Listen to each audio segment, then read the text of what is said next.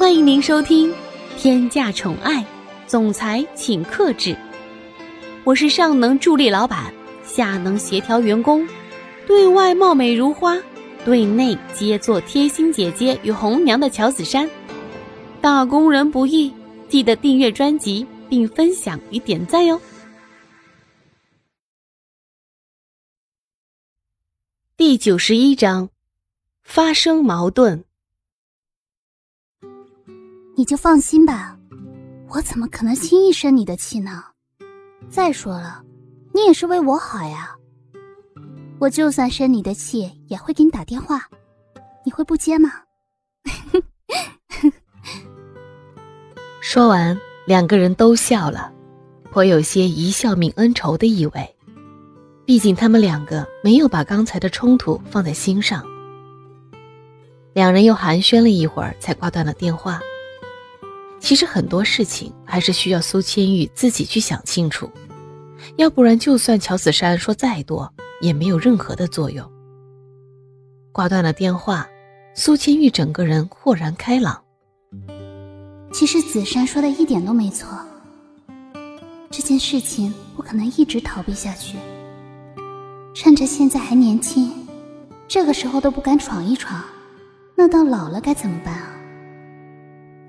想清楚一切之后的苏千玉迫不及待的来到楼下，他急切的想找蒋泽旭说清楚一切，但是下楼后却发现蒋泽旭不在楼下，于是他去书房找人，果然，才刚到书房门口，就看见蒋泽旭一个人呆呆的坐在书房里。只见蒋泽旭浑身都弥漫着一种十分颓废的感觉，让人无法忽视。桌上的烟灰缸里堆满了烟头，屋子里飘散着浓浓的烟味。苏千玉强忍着烟味进入了书房，可还是因为这浓烈的味道，忍不住咳嗽了几声。蒋泽旭听见声音后，发现来人是苏千玉，马上把烟给灭了。并语带疲惫的说道：“你怎么来这里了？不是都已经让你去休息了吗？你要是再不休息一下的话，你下午肯定是没有精力去做事情的。”这样的蒋泽旭让苏清玉看着有些担心，不知道他到底发生了什么事情，于是忍不住的询问道：“怎么了？到底发生什么事情了？”你明知道抽烟对你不好，平时你都没怎么抽了，怎么今天这么反常呢？蒋泽旭听后也只是微微的笑了一下，表示自己没事，只是有一些累了。说话的时候还稍稍的将苏千玉往门外送了一下，颇有一点感人的意思。而苏千玉也察觉到了，但还是忍不住担心的问道：“蒋泽旭。”如果真的出了什么事情，我们可以一起承担啊！你不要这个样子。再说了，我在你家住了这么长的时间，我可以为你做一些事情报答你啊。蒋泽旭听闻，微微的低下了头，脸上露出了嘲讽的笑容，心里苦涩的想着：报答我？我如果真的是让你报答的话，会等到现在吗？我需要的不是你的报答，而是你老老实实的待在我的身边，做我未来的妻子。现在居然把我们两个人的关系划清了界限，你想让我以后怎么办？看着蒋泽旭摇摇欲坠的样子，苏千玉的心里一阵阵的心疼。明明两个人的距离是这么近。却总是觉得两个人之间有着看不见、摸不到的隔阂。苏清玉忍不住的上前扶了一把，却被蒋泽旭躲开了。他一脸不可思议的看着他，不明白他为什么要避开自己。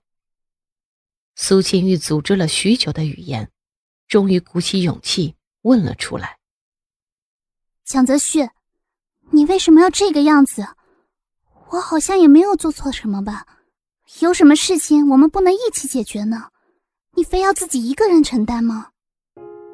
苏千玉是带着哭腔说这句话的，眼睛里还含有泪花。而蒋泽旭原本是不想回答这个问题的，最后还是苦涩的笑了笑，扒了扒自己凌乱的头发，颓废的对着苏千玉说道：“你这话算是什么意思？报答我？我根本就不需要你的报答。我蒋泽旭要什么会没有？”你知不知道，你刚才所说的话，在我看来，就是划清了我们之间的界限。你想让我怎么办？苏千玉刚刚才理清楚自己的思绪，明白了自己的心意。找蒋泽旭也是想把这件事情给说清楚，但是蒋泽旭的这一番话，让苏千玉一时间不知道该作何回答。而此时的蒋泽旭心中满是苦涩，已经十分脆弱的心再也接受不了任何的刺激。真的是没有想到，苏千玉居然连一个最简单的谎话都不愿意跟我说。那我们还像这样待在一起干什么？还不如趁早分开，也免得我们两个人再这样子纠缠不清，耽误了彼此。所以，蒋泽旭十分决绝的说道：“算了吧，我从一开始的时候也完全没有指望你可以给我什么答案。这一切就当做是一场闹剧吧。我们两个人也是好聚好散。”本来想要在今天表明心意的苏千玉，一时间不知道该怎么办才好。听完蒋泽旭的话，他整个人都僵硬了。此时的蒋泽旭背对着苏千玉坐在椅子上，因为他害怕，怕自己一看到苏千玉的表情就忍不住的心软，而只有这样，他才能强硬起来。一句话都说不上来的苏千玉，双手紧紧握成拳，静静的站在一边，十分的可怜。亲爱的小耳朵们。本集已为您播讲完毕，记得订阅与分享哦，下集更精彩。